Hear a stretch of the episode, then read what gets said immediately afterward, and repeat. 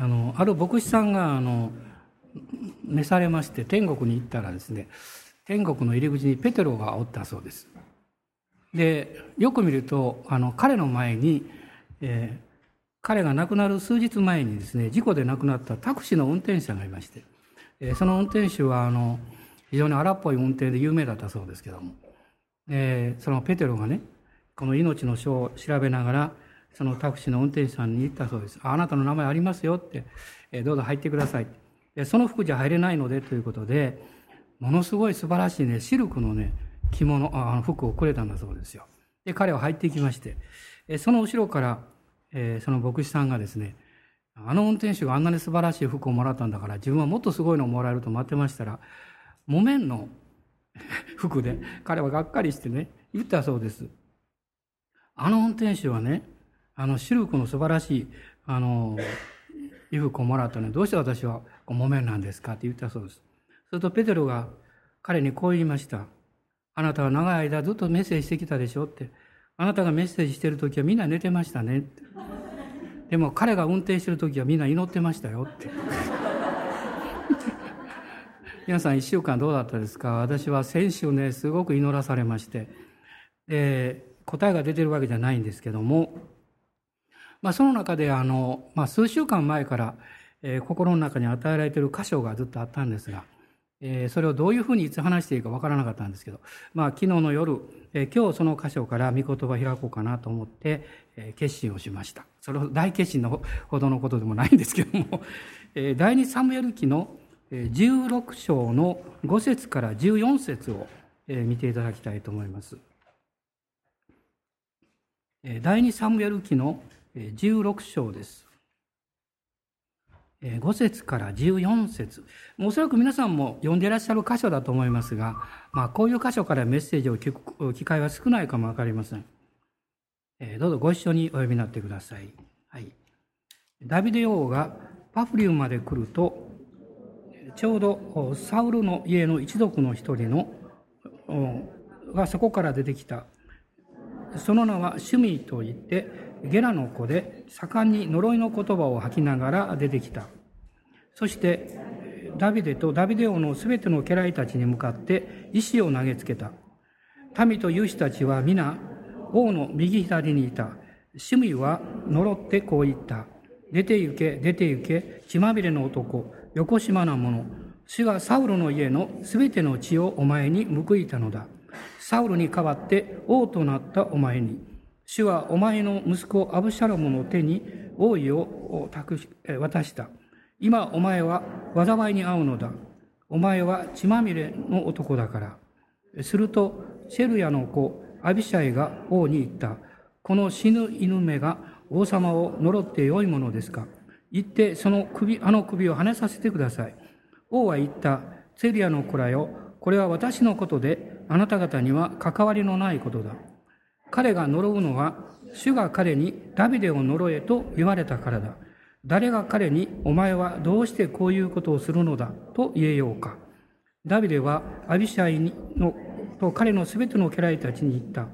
見よ、私の身から出た私の子さえ、私を命を狙っている。今、このベニヤミンとしては、なおさらのことだ。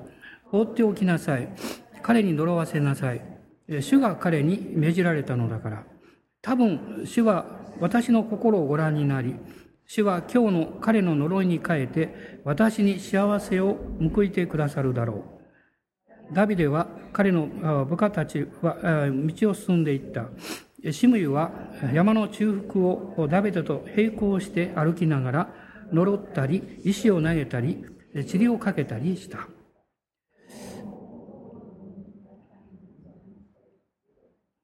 あ、ごめんなさい。もう一つでしたね。はい。えー、王も王と共に行った民も皆疲れたので、そこで一息ついた。まあ、この私たちの人生っていうのは、自分の人生を幸せだと思う人と、まあ、不幸せだと思う人がいると思いますね。で、幸せだと思う人はいつも感謝があります。えそれから愛されてることを知っています。また自分が何かこう役に立っているんだということを信じているわけです。でも、この自分の人生は不幸せだと思っている人は、うまくいっていないことばかりを見ています。自分の足りないこととか、あるいは問題とか、そういうことをいつも見ていて、また他の人と自分を比べてですね、比較して、時には心の中で妬んだり、まあ、優越感を持ったり、自分のこの人生というものが惨めなものであるというふうに感じ取ろうとしているわけです。で、一番厄介なことは、そういう人の生き方っていうのは、自分の性格とか生き方を嫌っているということです。まあ自分が好きでないというかね、まあそういうふうになってしまうわけです。まあでも、たとえそういう人であっても、真実な方、真実なお方と出会うならば、その人の人生というものは大きく変えられていくわけです。で、今日はこの第二サムエルの16章を選んだんですが、サムエル記というのはですね、二つの大きく分かれていますね。で第一サムエルというのは、サムエルの誕生から、そして、統一王国時代、最初の王様サウル王が生まれて、そしてサウル王が死んでいくわけですが、そこまでが描かれています。そしてその間に、ダビデという人が二代目の王様として選ばれていくわけです。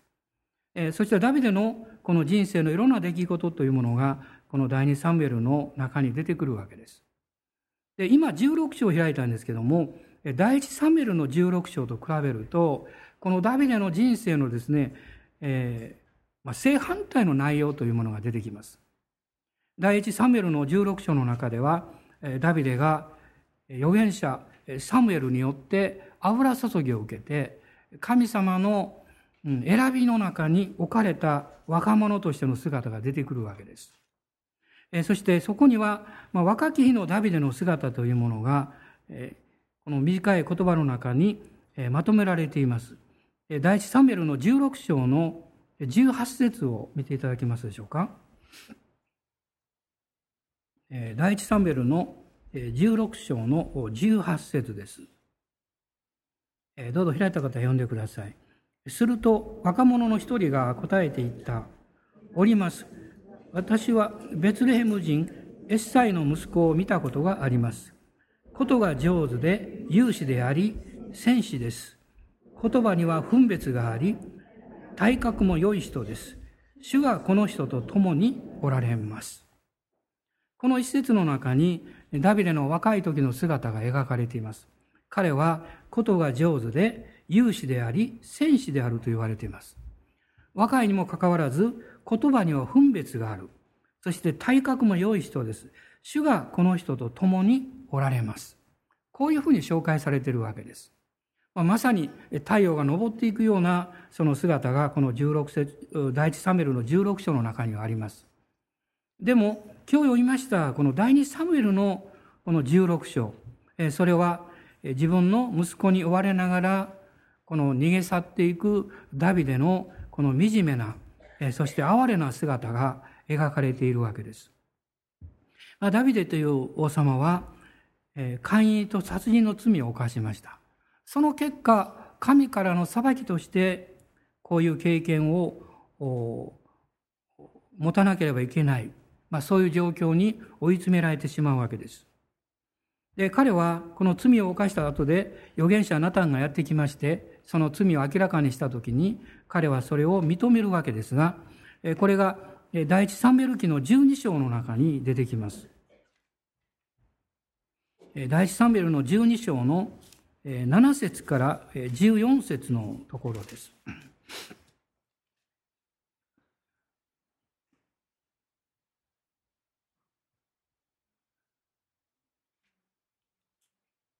えー、第二サムエルですね、の12章の7節から14節、第二サムエルですね、ごめんなさいね。えー、そこを一緒に読んでいただけますか？ナタンが来て彼の罪を暴くわけです。えー、ご一緒にどうぞ。はい、ナタンはダビデに言った。あなたがその男です。イスラエルの神、主はこう仰せられる。私はあなたに油を注いで、イスラエルの王とし、サウロの手からあなたを救い出した。さらにあなたの主人の家を与え、あなたの主人の妻たちをあなたの懐に渡し、イスラエルとユダの家も与えた。それでも少ないというのなら、私はあなたにもっと多くのものを増し加えたであろう。それなのに、どうしてあなたは主の言葉を蔑み、私の目の前に悪を行ったのか。あなたは、ヘテ人ウリアを剣で撃ち、その妻を自分の妻にした。あなたが彼をアモン人の剣で切り殺したのだ。今や剣はいつまでもあなたの家から離れない。あなたが私を蔑み、ヘテ人ウリアの妻を取り、自分の妻にしたからである。主はこう仰せられる。聞け、私はあなたの家の中からあなたの上に災いを引き起こす。あなたの妻たちをあなたの目の前で取り上げ、あなたの友に与えよう。その人は白昼公然とあなたの妻たちと寝るようになる。あなたは隠れてそれをしたが、私はイスラエル全部の前で、太陽の前でこのことを行おう。ダビデはナタンに言った。私は主に対して罪を犯した。ナタンはダビデに言った。主もまたあなたの罪を見過ごしてくださったのだ。あなたは死なない。しかしあなたはこのことによって、主の声的に大いに侮りの心を起こさせたので、あなたに生まれる子は必ず死ぬ。まあ、ダビデがこのナタンに自分の罪を暴かれた時に彼ははっきり悔い改めました。そして私は主に対して罪を犯した。と言ったわけです。その瞬間に主もまたあなたの罪を見過ごしてくださったと預言者は彼に告げました。しかし彼が犯した罪の裁きというものは彼の人生の中に身としてやってきたわけですこの第二サミュエル記のこの16章の中にその3つのことが起こっているということを見ることができます。一つは自分の息子の一人アブシャロムに王位を奪われてそして命まで狙われて逃げていくというこの惨めなダビデの姿です。二つ目はですね信任していた義老人アヒトフェルや部下たちの裏切りです。この15章の12節の中にそのことが出てきていたわけ15章の12節ですねちょっと見たいと思うんですが12節のところを一緒に読んでください。アブシャロムは生贄を捧げている間に使徒をやってダビデの議官をしているギロ人アヒトフェルを彼の町キロから呼び寄せた。この謀反は根強くアブシャロムに組みする民が多くなった。ダビデは非常に悲しみました。自分が愛情と信頼を持って導いてきた部下が彼を裏切ったわけです。そのダビデの悲しみの姿というものが詩篇の中に何度か出てくるわけです。例えば詩篇の41編の9節を見ていただきたいと思います。詩篇の41編の9節です。私が信頼し、私のパンを食べた親しい友までが私に背いてかかとを上げた。また、55編の12節から14節詩編の55編の12節から14節どうぞご一緒に読んでください。誠に私をそしる者が敵ではありません。それなら私は忍べたでしょう。私に向かって高ぶる者が私を憎むものではありません。それなら私は彼から身を隠したでしょう。そうではなくて、お前が、私の同輩、私の友、私の親友のお前が、私たちは一緒に仲良く語り合い、神の家に群れと一緒に歩いていったのに。かつては一緒に神様を礼拝することをしていた彼の友であり、また部下である人々がダビデを裏切ったわけです。そしてもう一つは、このさっき読みましたところに出てきますけれども、彼が追われて逃げていく、その途中でですね、シムイという人物が現れまして、ダビデを呪い、そして石を投げつけるわけです。この15 16章の5節の中に、ちょうどダビデ王がパフリムというところまで来た時に、このシムイという人物が現れます。ここを読むとですね、ちょうどという言葉があります。彼はサウル王の一族の出であったわけです。ですから、サウルに代わって王様になったダビデを恨んでおりました。そして、このチャンスとばかりダビデを呪い、そして意志を投げかけたわけです。私たちの人生の中にも時々シムイが現れます。あなたにとって何か思いがけないことが起こって、あなたを呪い、あるいはあなたに意志を投げかけるような、そういうことが起こってくるかもわかりません。私はこの説を読んだときに、神様はすごいなと思いました。この説の中にちょうどという言葉がありますね。そしてその真ん中にそこから出てきたと書いています。あなたの歩んでる生活、その毎日の生活の思いがけないところからシムイが現れてあなたを呪います。そしてあなたを裁こうとします。しかしダビデ王は自分が傷つけられるところから自分を守る術を知っておりました。皆さん人生において幸せな人、それは自分を傷つけなくて自分を守る道を知っている人です。それは自分の力によるわけじゃありません。ダビデはいつも神様の恵みの中にそれを置いたわけです。彼は知っていました。シムイというのは実は私に聞けという意味があるそうです。どうして私の人生の中に思いがけない辛いことや悲しいことやあるいはひどいということが起こってくるんでしょうか私はここを読みながら思いました。神様は、シムイをよこして、私に聞けとおっしゃってるんじゃないかなと思いました。この第二コリントの5章の11節の中には、すべてのことが神の見前で明らかですと書かれています。神様はすべてを知っていらっしゃる。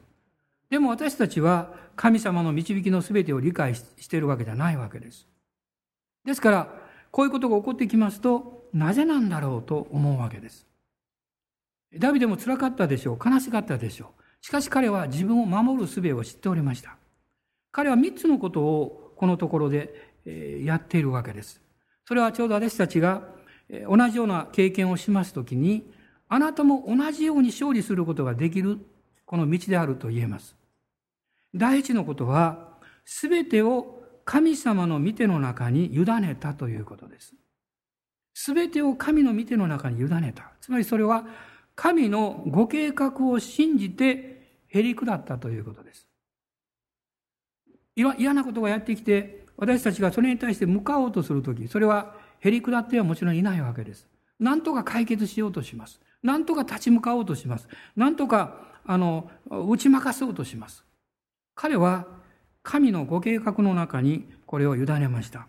この16章の10節と11節で彼が語っているわけです。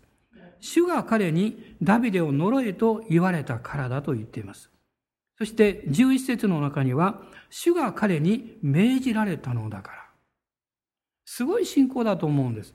彼に敵対して彼を呪っている人物さえも、神様が彼を許してあえてそうなさっているんだというふうに彼は受け止めることができたわけです。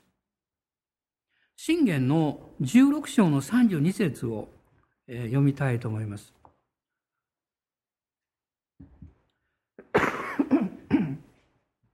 信玄の16章の32節です。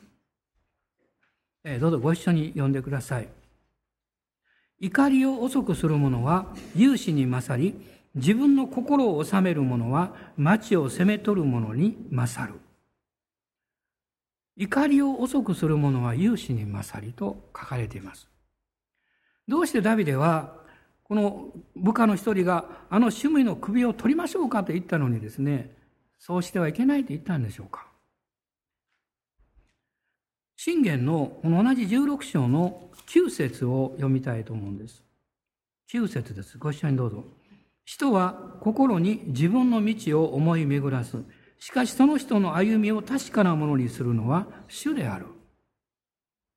実はこの信仰、ダビデはですね、主が私の人生の道を確かにされるんだという信仰を持っていました。ですから、自分の気持ちで反応して復讐をしたり、敵をやっつけたり、そういうことをしようとはしなかったんです。真実な神様に委ねるということを彼は選んだわけです。どうでしょうか？この新しい習慣、おそらく、あ、困難が待ってるな、あるいは難しい問題をまだ引きずっているなという人々も、方もおられるんじゃないかと思います。あるいはチャレンジがあり、課題があるかもわかりません。どうして、どういうふうにしてその中を通り抜けていくか、私たちは考えるわけです。でも今朝皆さんにお勧めしたい第一のことは、すべてをご存知な神様の大きな見ての中に委ねるということをお勧めしたいと思います。主があなたの人生の道のすべてをご存知です。あなたの怒りは、あなたの正義感は、あなたの義は、勝利をあなたに与えることは決してできません。しかし神の御言葉の前にへり下って委ねる人は勝利を得ることができます。二つ目に彼がしたことは何だったんでしょう？それは自分の罪は自分が悔い改めなければいけないということを体験したことです。私たちは誰か他の人の罪を身代わりに悔い改めることはできないんです。自分の罪は自分が悔い改めます。もう十二章の中にありましたように、彼は私は罪を犯したというふうに告白しました。そして同時に許されたということを信じたわけです。この16章をもう一度見ていただきたいんですが、16章の12節の中で、彼はこういうふうに言っています。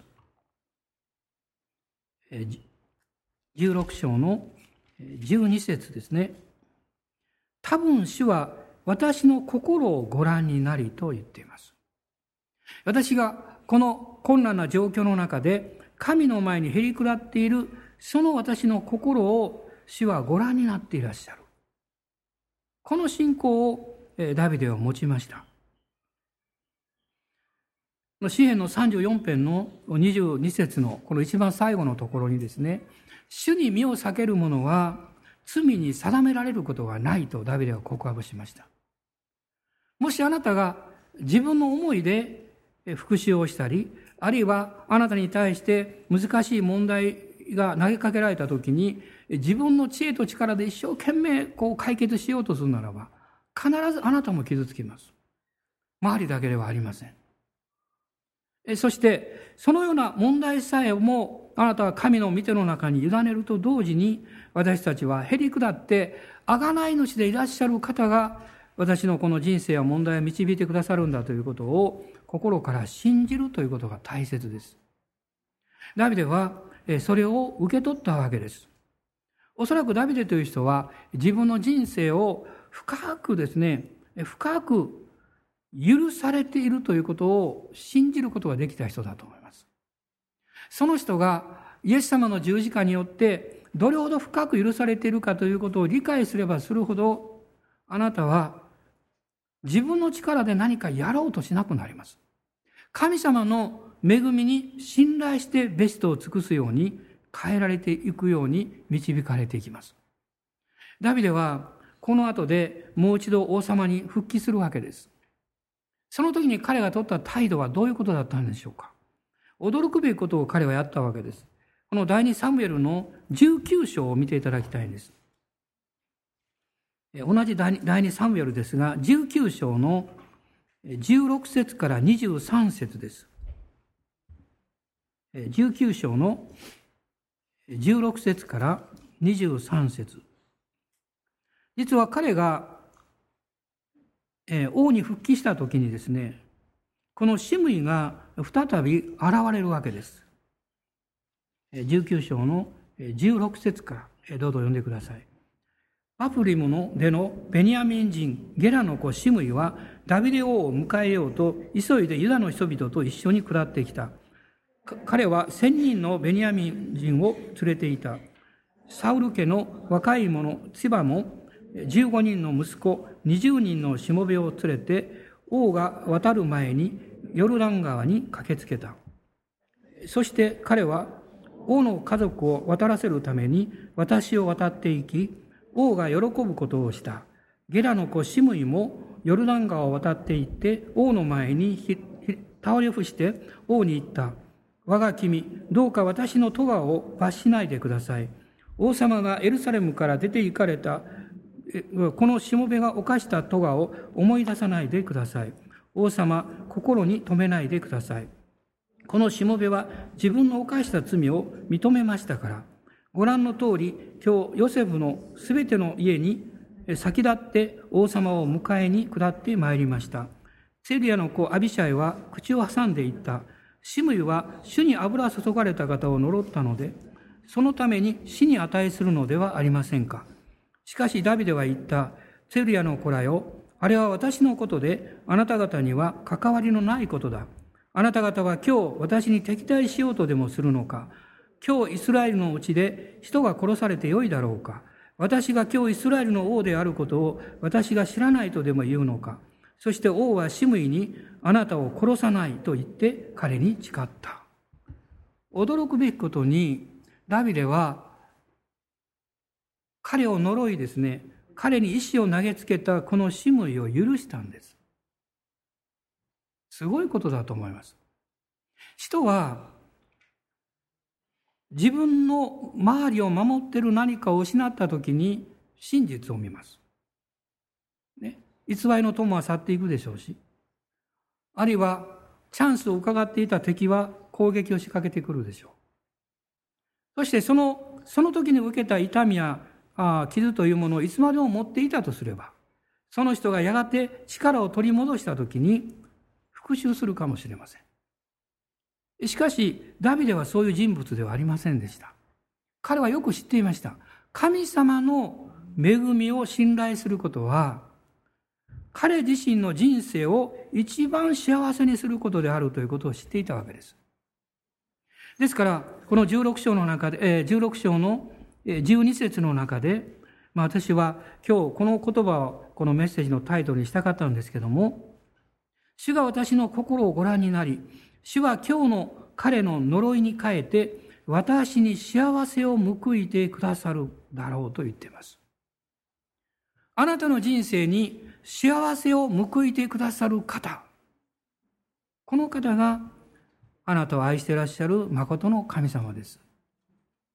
あなたは自分で怒って勝利を取ろうとする必要はありません。自分で何か知恵を尽くしてもう何とかやりくりをして勝利を取る必要はありません。偉大な贖い主でいらっしゃる方を信頼すればいいわけです。そしてあなたに必要なことはへり下って自分の罪を悔い改めて神様の恵みを信じる信仰を持つことです。昨日私はいくつかの励ましをお証しを通していただいたんですね。一人の姉妹がこういうのをおっしゃってくださいました。この春にもうあなたは歩くことができなくなるでしょうという宣言をお医者さんから受けたそうです。その帰り車の中で息子さんが車の運転をしてバックミラーでですね後ろに座っているお母さんを見つめていたとです何度も彼女はしょげ返っておりました突然その息子さんが大きな声で言ったそうです信仰はどこに行ったのか信仰はどこに行ったのか？その瞬間に彼女は目覚めたそうです。そうだ。私を癒してくださるのはイエス様なんだ。そしてその奇跡がしばらく後に起こったそうです。路線先生たちがそこに行かれて、その集会で彼女は癒されたそうです。私たちにとって一番大事なことは何なんでしょう？あなたのうちにおられる方があなたの人生の全てであり、最も力ある方であるということを信じることです。御言葉はこう言っています。あなたのうちにおられる方は、この世のものよりも強いからであると語られています。アーメン、感謝します。今日、たとえあなたがどういう状況であれ、あるいはどういう中を歩まなければいけない状況であったとしても、あなたを導いて、そしてあなたを助け、そしてあなたの力の源でいらっしゃる方は、あなたに勝利をくださいます。ダビデの凄さはですね、自分のこの問題を、の中に他人を巻き込まなかったことです。彼は呪われて石を投げつけられた時に、彼が怒っていないのに、彼の部下が怒りました。で、私があの、あの、この死に犬をですね、首を腫れましょうかと言いました。するとダビデがこう言いました。セリアの子らよ、これは私のことであなた方には関わりのないことだと言いました。彼は神様と自分の関係が大事だということをよく知っていたんです。神様と自分なんです。その関係の中で彼は神様の恵みに信頼してただへり下っていきました。神はへり下る者に恵みを保うと書かれています。今日あなたはこの御言葉の前にへり下るならばどんな状況であったとしても神様から力を受けることができます。神様から知恵を受けることができます。そして道は必ず開かれていきます。彼は自分で悔い改めたと同時にもう一つのことですが主は恵み深く慈しみ深い方であるということを心から信頼したということです。信玄をもう一度開いていただきたいんです。信玄の8章の35節です。信玄の8章の35節ご一緒に読んでください。なぜなら、私を見出す者は命を見出し、主から恵みをいただくからだ。あなたや私にとって一番大事なことは、どういう状況であっても、どういう問題があったとしても、その中に主がおられるということを信じることです。弟子たちは嵐の中でイエス様が歩いて来られるのを見ました。しかし彼らはまだはっきりイエス様を見出すことができませんでした。だからあれは幽霊だと言いました。ペテロはそうではありませんでした。彼は主を見出したんです。主を見出す者は命を見出し、恵みをいただくと書かれています。その困難の中を乗り越えていく神からの啓示と知恵をいただきます。ペトロはイエス様にこう言いました。もしあなたでしたら、私を水の上を歩いてあなたのところに行かせてくださいと言いました。私はこの御言葉を読んで本当に驚いたんですね。ペテロはどうして水の上を歩いてというそのような考え方、発想を持つことができたんだろうかと思いました。ただ単にあなたのところに行かせてくださいと言ったわけじゃなくて、水の上を歩いて、そんなことを人ができるわけがないわけです。そんなことを誰も教えてくれないわけです。そんなこと不可能でしょう。しかし彼はそのようにさせてくださいと言いました。なぜですか？彼は主を見出したからです。主を見出す人は上からの啓示を受けます。主を見出す人は天からの知恵を受けます。主を見出す人は上からの知恵をいただいて、どのように信じるか、どのように祈るかということを教えられていきます。神様は今朝、私たち一人一人に、この一週間は、あなたに幸せを報いてくださる神が共におられるんだということを知らしめようとしておられると信じています。アーメンでしょうか。あなたを幸せにしたいと思っておられる神様がこの一週間共に歩んでくださる。だから私たちは自分が惨めだとか不幸であるとかそのように考える必要はありません。ダビデは詩篇の中でこう語っています。34編の10節の中では、主を尋ね求める者は良いものに何一つかけることはないと言っています。あなたの心を広くしてください。あなたの心を大きくしてください。詩エの103編の5節で彼はこう言っています。あなたの一生を良いもので満たされる。この呪われ、石を投げつけられて、もう最高のところから最低のところに下っていくその道筋で彼は主を信頼しました。今日神様あなたに良いことをしてくださいます。今日神様はあなたを祝福したいと願っています。一つの条件があります。それはあなたが主を呼ぶことです。主を見上げることです。そして主を信頼して、主が私の心をご覧になり、幸せを報いてくださるに違いないということを告白することです。立ち上がりましょう。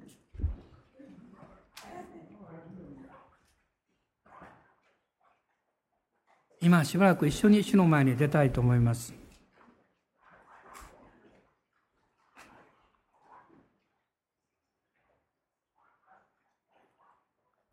先週どうだったでしょうか？あなたの生活の中に突然死無のようなことが起こりましたでしょうか？嫌な経験をした。嫌なことを言われた。あるいは辛い経験をした。しかしあなたは全てを神様の計画の中に委ねる決心をしましたでしょうか？もしそれをしていないならば今日まだあなたの心の中にその時のことを引きずっていると思います。もうそれは主の手に委ねましょう。主はあなたに良いことをしてくださいます。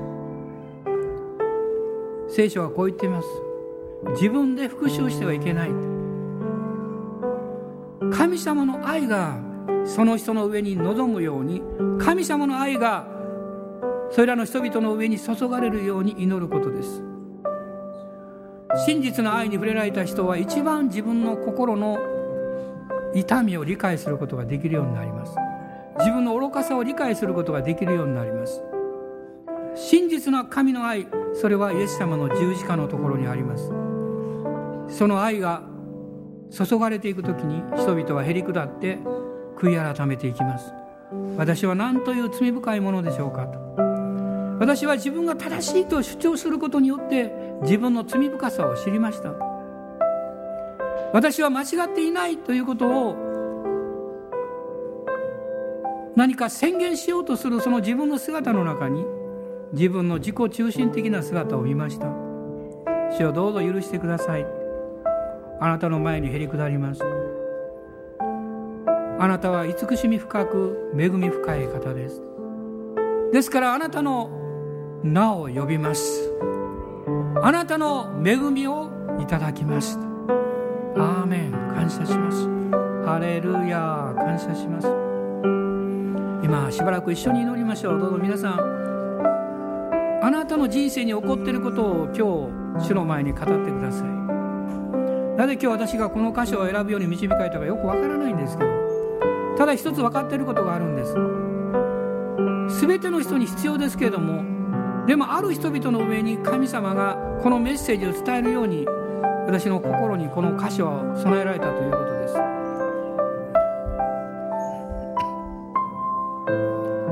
きっとあなたはそのメッセージを主から直接いただいたと思います。奇跡が起こります。あなたはあの趣味さえも許すことのできる神の恵みの上に立つ信仰を持つようになります。奇跡が起こります。ハレルヤ。人々の心が一つになってダビデを王としてもう一度迎えました。そのように主はあなたに素晴らしい恵みをくださり主は栄光をとってくださいます。アーメン。感謝します。今日あなたの人生を許してください。あなたの過去にあなたの上に起こったことを許しましょう。取り返しがつかないこともあったかも分かりません。しかし主はあなたを覆っていらっしゃいます。恵みによって覆っていらっしゃいます。ハレルヤ感謝します。もうあなたは恐れの中におりません。イエス様の平安と恵みの中に置かれています。それを感謝します。おお主よ感謝します。ハレルヤハレルヤ感謝します。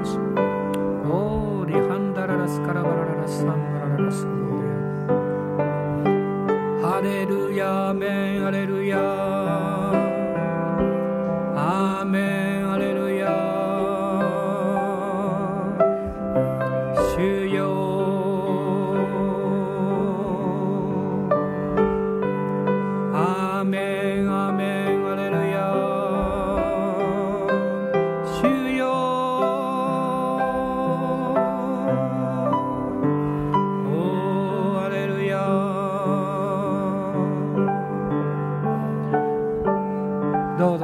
メンハレルヤ中でまた主からの癒しを受け取りましょう。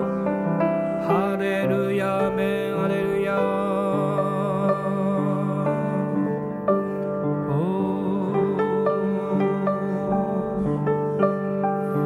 主があなたの信仰を癒してくださいますよあなたの傷ついた心を癒してくださいますよあなたの傷んでる肉体を癒してくださいますように。おお主よ。主の癒しの力が今全身流れてくださって足の痛み腰の痛み体の痛みや疲れを完全に取り去ってください。おお主よ特に今痛みを覚えておられる兄弟姉妹の上にあなたが触れてください。アーメンアーメン。膝膝の痛みを持っている人を癒してください。です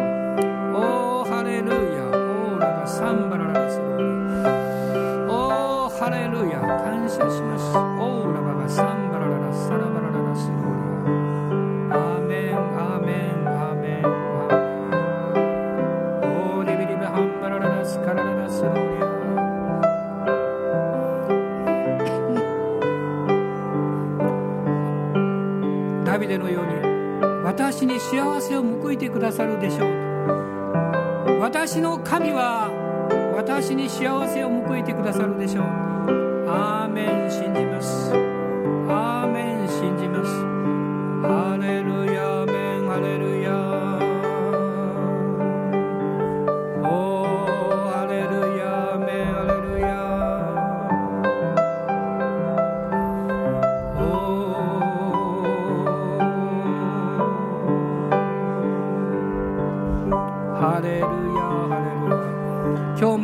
あなた自身と和解なさってください。あなたの人生とあなた自身がまず和解してください。主よ私は自分の人生を愛する決心をします。私は自分の人生が愛され役に立つ人生であることを信じましたあなたの目に高価で尊いことであることをそういう人生であることを信じましたアーメン。感謝します。お